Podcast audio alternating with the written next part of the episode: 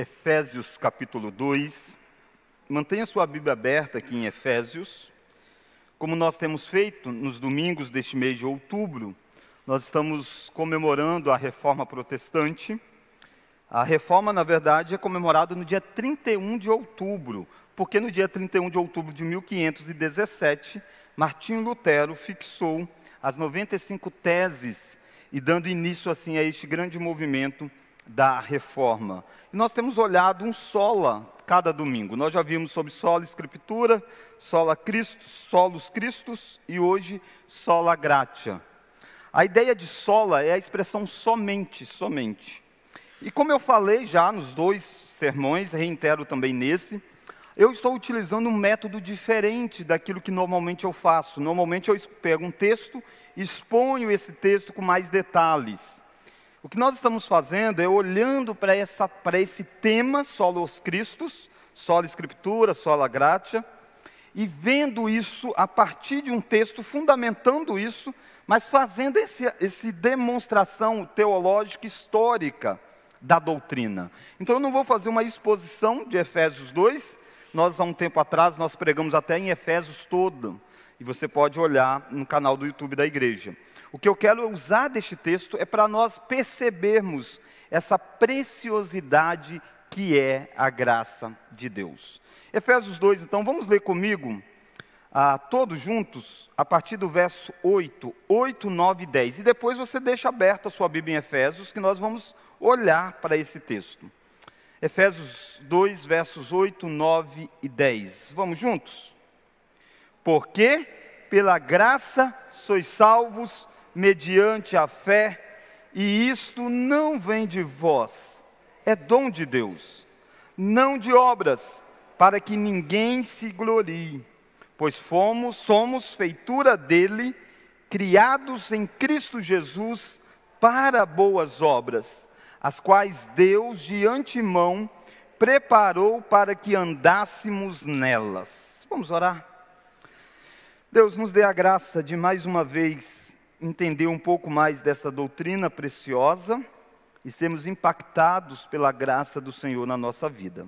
Oramos em nome de Jesus. Amém. Irmãos, se tem algo que eu e você precisamos perceber, é que os cinco solas da reforma, eles não foram estruturados ou desenvolvidos em um embate contra o ceticismo. O que, é o ceticismo? É a, é a não crença, a ausência de crença, uma incredulidade. Os cinco solas não vêm rebater isso. Embora também abarca muitas coisas sobre ceticismo, mas esse não era o ponto. O ponto dos cinco solas é o ponto do sincretismo, ou do acréscimo de mais alguma coisa, uma mistura de crenças. Se você olhar para as expressões só a Escritura, só Cristo, só a graça, só a fé, só a Deus toda a glória, Escritura, Cristo, graça, fé, a Deus a glória, essas coisas não, não eram negadas pela religião da época, não é negada por muitos braços religiosos, então o ponto não é dizer escritura para quem não cria na escritura. O ponto não é dizer Cristo para quem não cria em Cristo. O ponto não era dizer graça para quem não cria na graça. E por assim sucessivamente pegando cinco solas. Então é o que, pastor? É exatamente a expressão sola, que no latim significa só, somente. O ponto é somente a escritura somente Cristo, somente a graça. Então não é um contraponto ao ceticismo, mas é um contraponto ao sincretismo. É você colocar Cristo mais alguma coisa para ser salvo. É você colocar a Escritura mais alguma coisa para você saber a vontade de Deus. É você colocar a graça mais alguma coisa para você alcançar a benevolência do Senhor. Então, o que nós precisamos perceber nessa noite é essa ênfase no só a graça.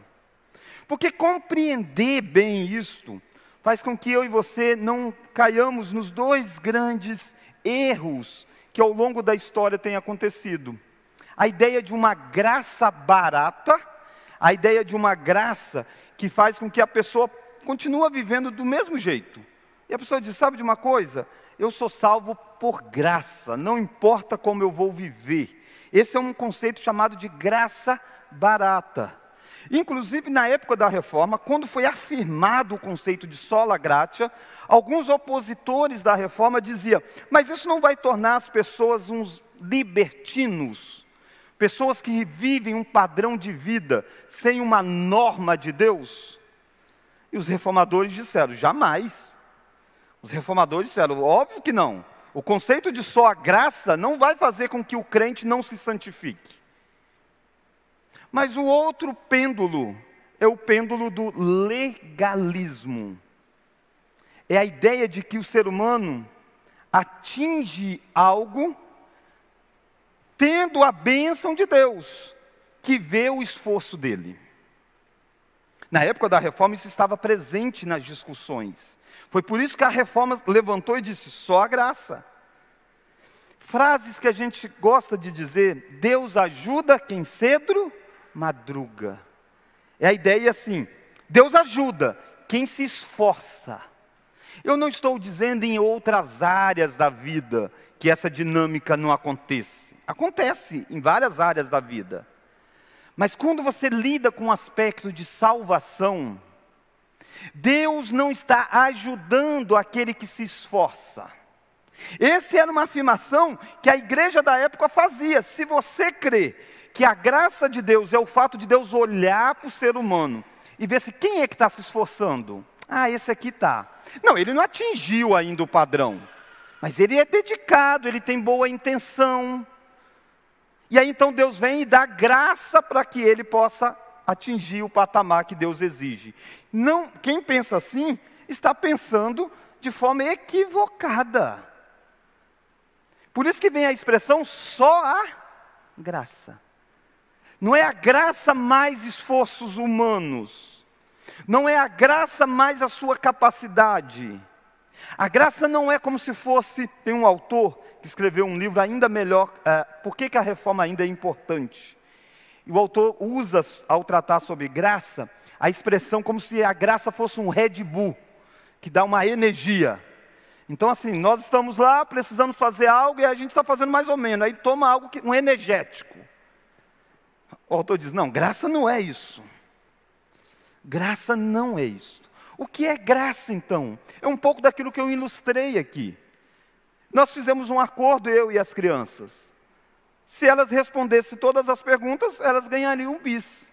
E não tem como dizer que esse acordo é injusto, porque eu não tinha obrigação nenhuma de apresentar o bis a elas.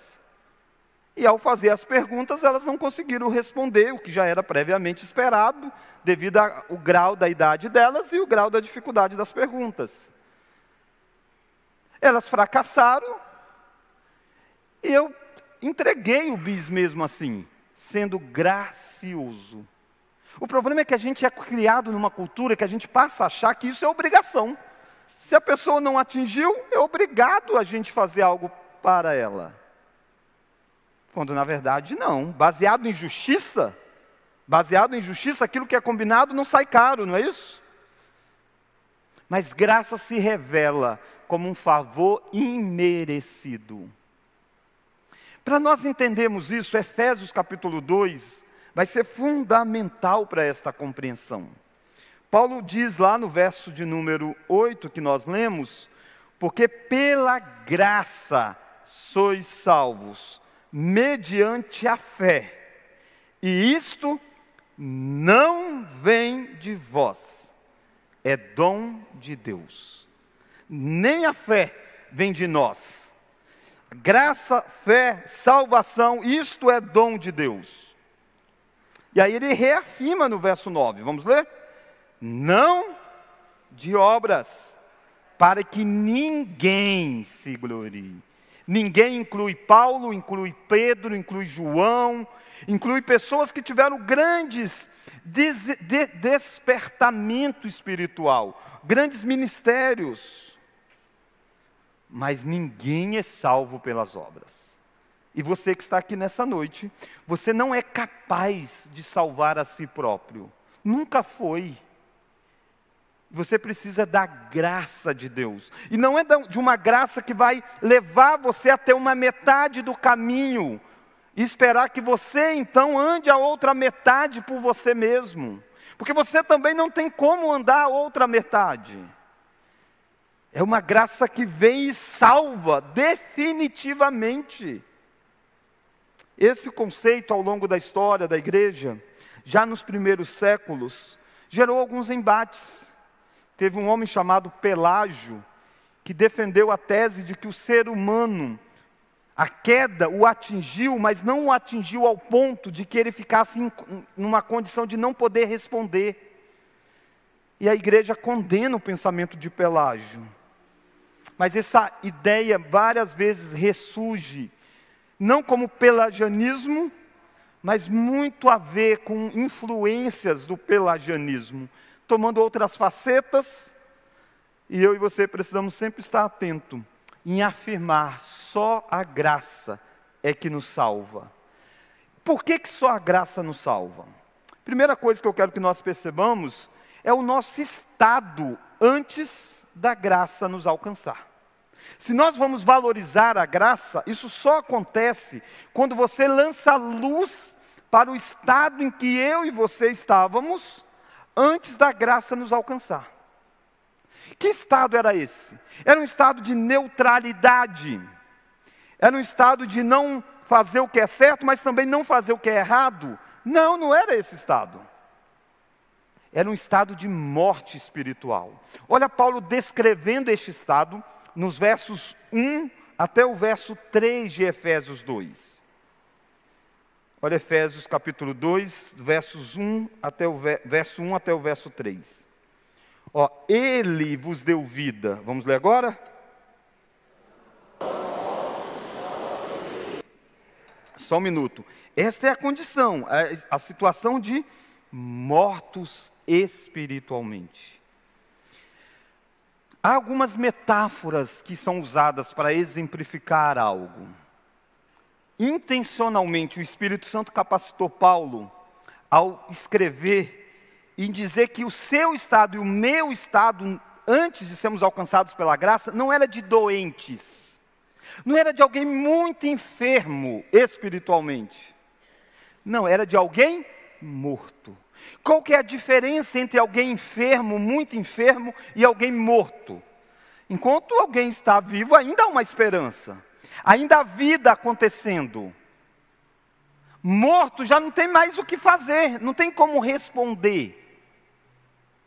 Esta era a condição do ser humano quando Deus deu vida a ele. Ele estava morto, não tinha nada nele que pudesse fazer com que ele respondesse positivamente. A graça é exatamente essa ação de Deus em vir ao nosso encontro e começar a mudar coisas em nós para que nós nos tornássemos aptos a responder. E a primeira coisa que ele faz é aquilo que a Bíblia chama de nos dar vida, que nós chamamos de regeneração. Aquilo que Ezequiel chama de tirar um coração de pedra e colocar um coração de carne. É ressuscitar alguém para que esse alguém ressuscitado possa ouvir a voz e ser transformado dia a dia na imagem de Jesus. Paulo está lidando com isto aqui. No capítulo 1 de Efésios, Paulo descreveu o quanto de bênção que nós temos na pessoa de Jesus. Mas no capítulo 2 ele quer que os seus leitores lembrem quem eles eram se não fosse Cristo Jesus. Facilmente nós nos iludimos porque a graça de Deus nos santifica, a graça de Deus nos transforma. E facilmente, à medida que a gente vai caminhando na vida cristã, a gente esquece quem nós éramos se não fosse a graça de Deus.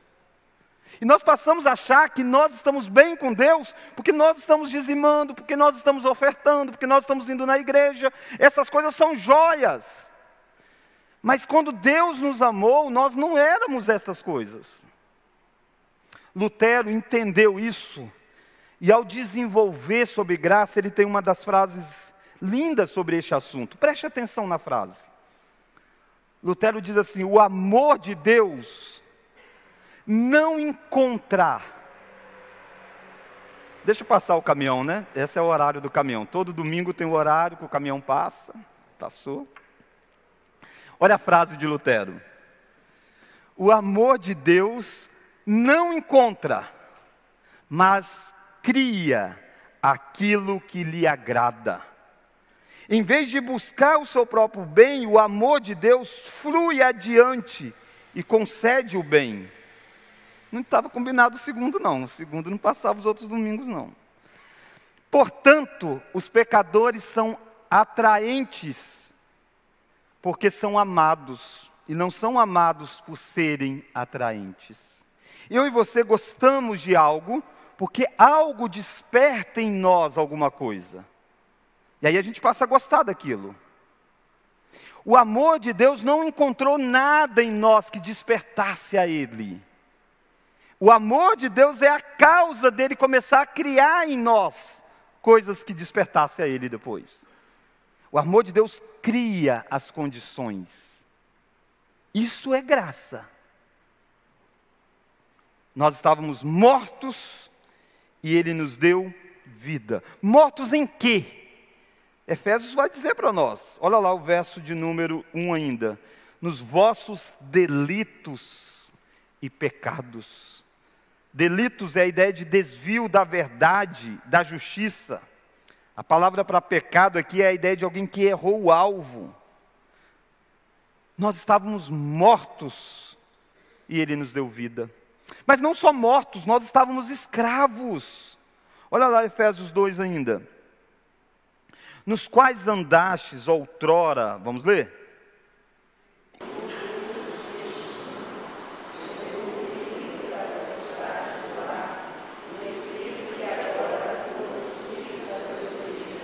Entre os quais também todos, todos é muito abrangente. Ele nos diz alguns de vocês aí, aqueles que eram viveram de uma vida bem devassa antes de ir para a igreja. Não, ele está dizendo de todos daqueles que nasceram dentro de um ambiente cristão.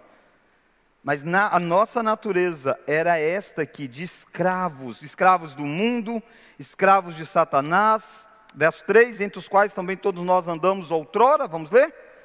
Segundo as inclinações da nossa carne.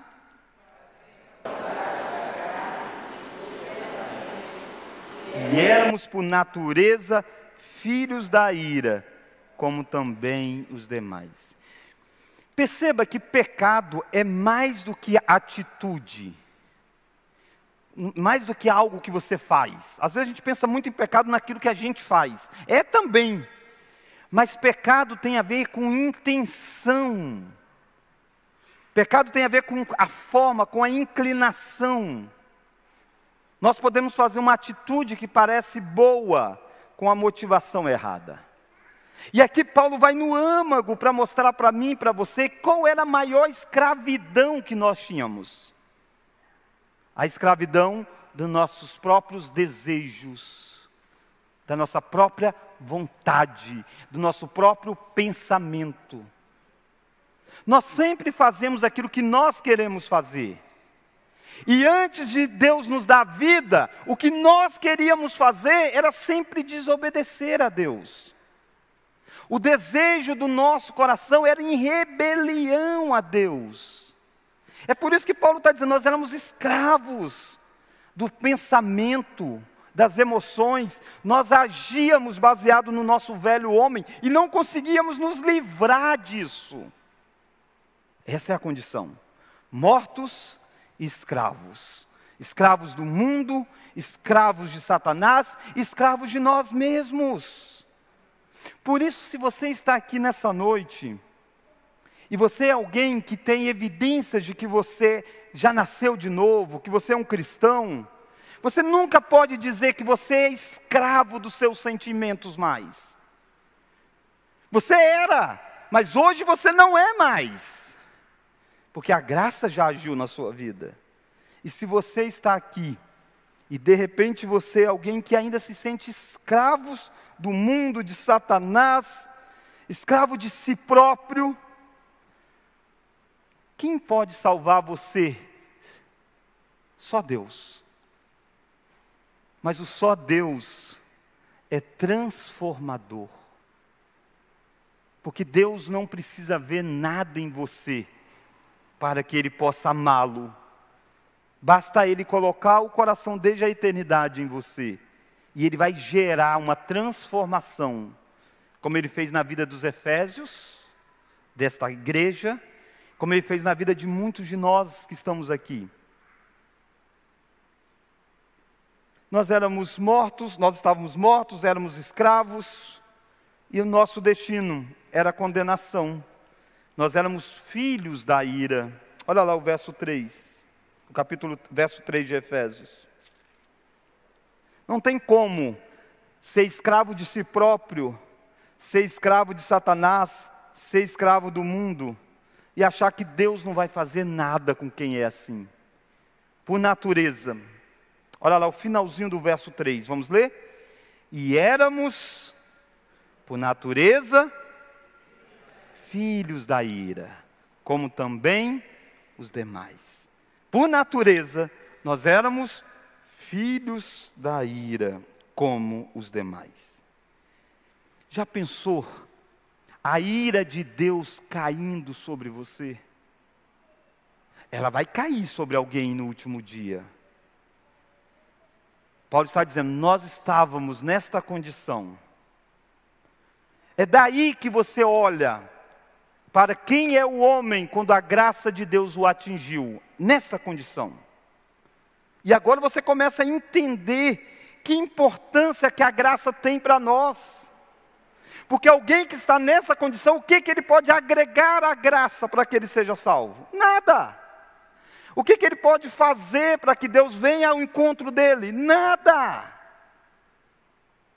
Mas quando Deus veio ao encontro na pessoa de Jesus Cristo, ele começa a transformar a nossa vida. E olha então, transformados por causa da graça de Deus. Olha o quadro como que vira em Efésios. Olha quem nós nos tornamos quando a graça de Deus se voltou para nós. Verso 4. Nós passamos a ter vida. Olha como começa. Mas Deus mas Deus. Isso é muito importante porque a descrição era de sem esperança, mas o mas Deus muda tudo. Deus, quando entra com o seu mas na história, muda tudo. E é uma adversativa, um contraponto mesmo. Mas Deus fez algo inesperado. Ele não derramou a ira, ele derramou misericórdia. Verso número 4: Mas Deus, sendo rico em misericórdia, por causa do grande amor com que nos amou, e reitera de novo, estando nós mortos, nossos delitos, nos deu vida. Deu vida. Um morto que torna que vem à vida espiritualmente. A Bíblia chama isso de ressuscitar. Olha o verso 6. Ele não apenas nos deu vida, mas Ele nos deu uma posição privilegiada, que é reinar com Cristo, ver aquilo que Deus fará no futuro. Olha lá o verso de número 6. E juntamente com Ele, com Cristo, nos ressuscitou e nos fez assentar nos lugares celestiais em Cristo. Ele nos ressuscitou, nos fez assentar nos lugares celestiais em Cristo. Desde o dia que Cristo ressuscitou e subiu aos céus, Ele está reinando sobre a história. Reinando com o seu reino salvífico, entrando nos lugares mais estranhos aos olhos humanos e resgatando pessoas que estavam lá. E eu e você estamos nesta condição. Eu e você não estamos mais escravos, nós estamos como súditos de um rei que está reinando e vendo o futuro e sabendo o que vai acontecer, Cristo vai se manifestar plenamente. E eu e você temos esperança. Eu e você não somos mais guiados pelo mundo. Eu e você temos cosmovisão diferente. Por que isso? mas Deus manifestou a sua graça. A graça de Deus fez a diferença em nos dar vida e nos colocar numa posição privilegiada e nos dar uma nova agenda para executar. Olha Efésios 2:10. Efésios 2:10. Vamos ler. Pois somos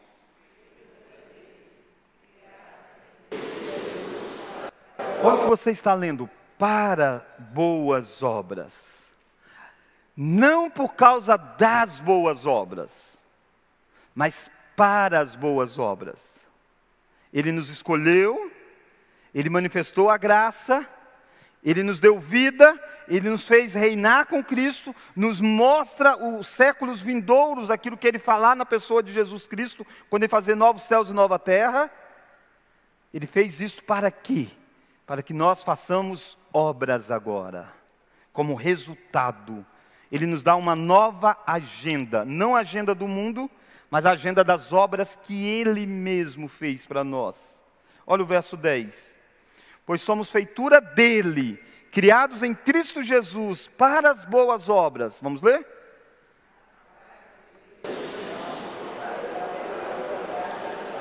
De antemão ele preparou para que andássemos nela.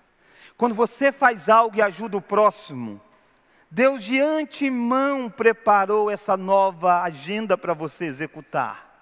Ele trabalhou no seu coração para que você estivesse agora numa condição de fazer isto para a glória dele mesmo, para a glória do próprio Deus. Perceba que transformação de vida. Agora, aquela frase de Lutero talvez faça mais sentido para você. Quando você vê a primeira parte, quem nós éramos e o que nós nos tornamos, é a frase de Lutero sobre o amor de Deus. Olhe novamente a frase. O amor de Deus não encontra, mas cria aquilo que lhe agrada.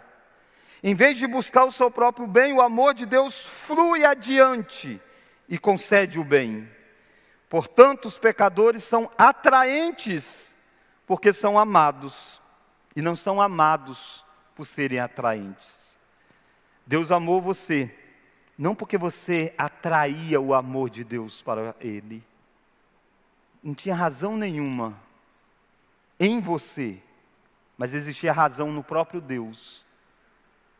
E Ele cria uma razão fora de você, para que Ele pudesse amar você, que é a pessoa do filho dele morrendo na cruz por você.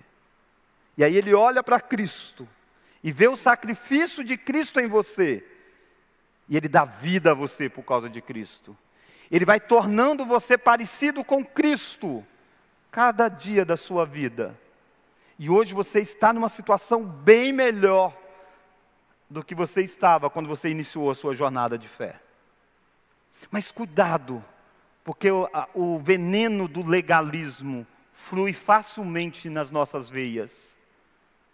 E é possível você olhar para tudo aquilo que você tem vivido espiritualmente e começar a achar que é isso que fez Deus amar você como Simão estava lá, como tantos religiosos começaram a fazer. E nessa noite você está sendo lembrado, não, foi a graça, só a graça. Não é a graça e mais alguma coisa. A graça e mais alguma coisa todo mundo crê. Mas só a graça é o que a Bíblia diz que é. Diante disto, Você pode nessa noite parar de viver querendo provar o seu valor para os outros. Nós somos muito criados nessa cultura de que eu tenho que provar o meu valor. O seu valor não, não, não é valor. Você é amado, independente de, de quem você era. Quantas pessoas não têm trazido para si um fardo desnecessário e construído uma vida baseado em si próprio, batendo no braço, no corpo e dizendo: "Este, com meus esforços, eu faço e acontece". Jeremias diz: Maldito o homem que confia no próprio homem. Se você basear o, o amor de Deus para com você naquilo que você é capaz de responder a Deus, você vai ser um fracassado na história. Mas se você entender o amor que Deus teve por você, independente de quem você era, a sua atitude vai ser daquela mulher que nós lemos na hora da confissão de pecados. Aquela que não parava de manifestar a sua demonstração de amor. Por quê? Porque ela entendeu a quantidade de pecados dela. O Simão Simão estava tratando Jesus de igual, igual para igual. Deu uma festa, deu um jantar, mas não precisou se humilhar, porque afinal de contas ele se considerava até melhor. Como está a sua vida? Os seus atos revelam esta convicção do perdão que Deus deu a você? Como que as pessoas veem essa relação sua com Deus? O daquela mulher até incomodou o fariseu. E ele disse: se ele soubesse quem ela é, quem é esta mulher? E exatamente porque ele sabia quem ela era, ele disse: estão perdoados os teus pecados. Mas eu e você, irmãos, somos colocados num relacionamento. E nós somos seres que estamos sendo construídos para sermos parecidos com Jesus Cristo. E deixa eu perguntar para você o quanto que da graça é refletido na forma como você vive com os outros. O quanto que graça é manifestado na forma como você se relaciona com as pessoas que falham, que quebram com compromissos. Nós precisamos manifestar a justiça de Deus, porque Deus é justo, e nós precisamos manifestar a graça de Deus. Nós somos a imagem e semelhança de Deus. Se as pessoas aí fora conhecem você apenas como alguém justo, e alguém que trata os outros só com justiça, está faltando você entender o que é graça.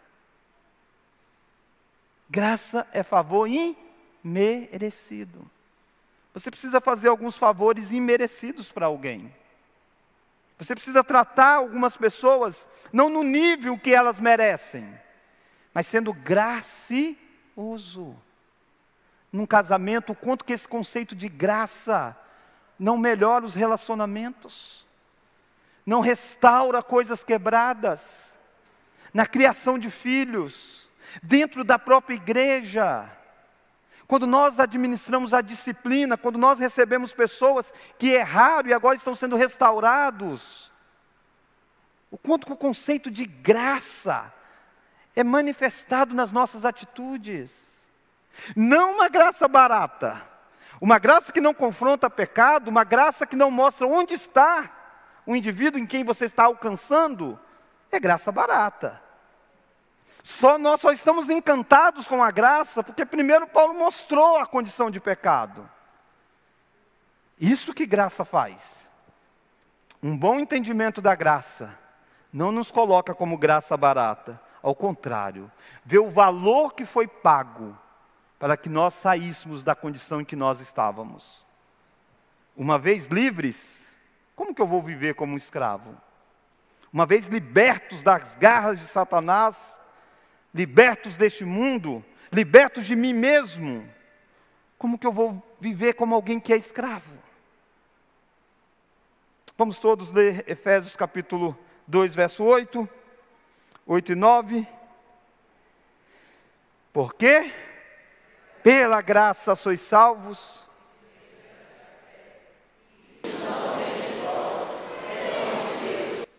Não de obras, para que ninguém se glorie. Eu e você não temos do que nos gloriar, a não ser de termos sido salvos pela graça de Deus. Vamos orar. Deus, obrigado porque os gritos da reforma continuam vivos mais de 506 anos depois. Só a graça. Obrigado, Deus, porque esta não era uma verdade inédita na história.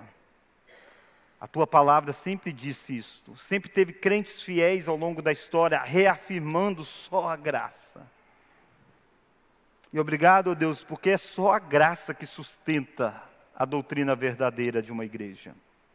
Quando tudo parecia perdido, quando parecia não ter como mudar, a reforma aconteceu por causa de graça.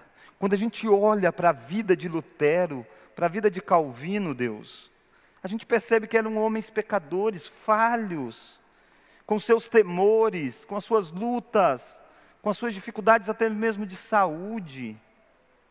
E a graça fez as coisas. Por isso, Deus, que cada um de nós que estamos aqui, possamos manifestar graça nos nossos relacionamentos. Possamos saber perdoar, porque nós fomos criados à tua imagem. E nos ensina, Deus, a valorizar os atos graciosos para conosco. O ar que nós respiramos já é graça do Senhor. E a graça especial do teu filho pregado na cruz por nós é a graça que nos livra da ira vidoura. Deus, se há alguém aqui nessa noite que ainda não foi impactado com esta graça, que o Senhor, através do teu Santo Espírito, dê vida a elas. E uma vez que a vida raiar no coração, a resposta será natural de ir até ti, de fazer parte do teu corpo. Oramos em nome de Jesus. Amém.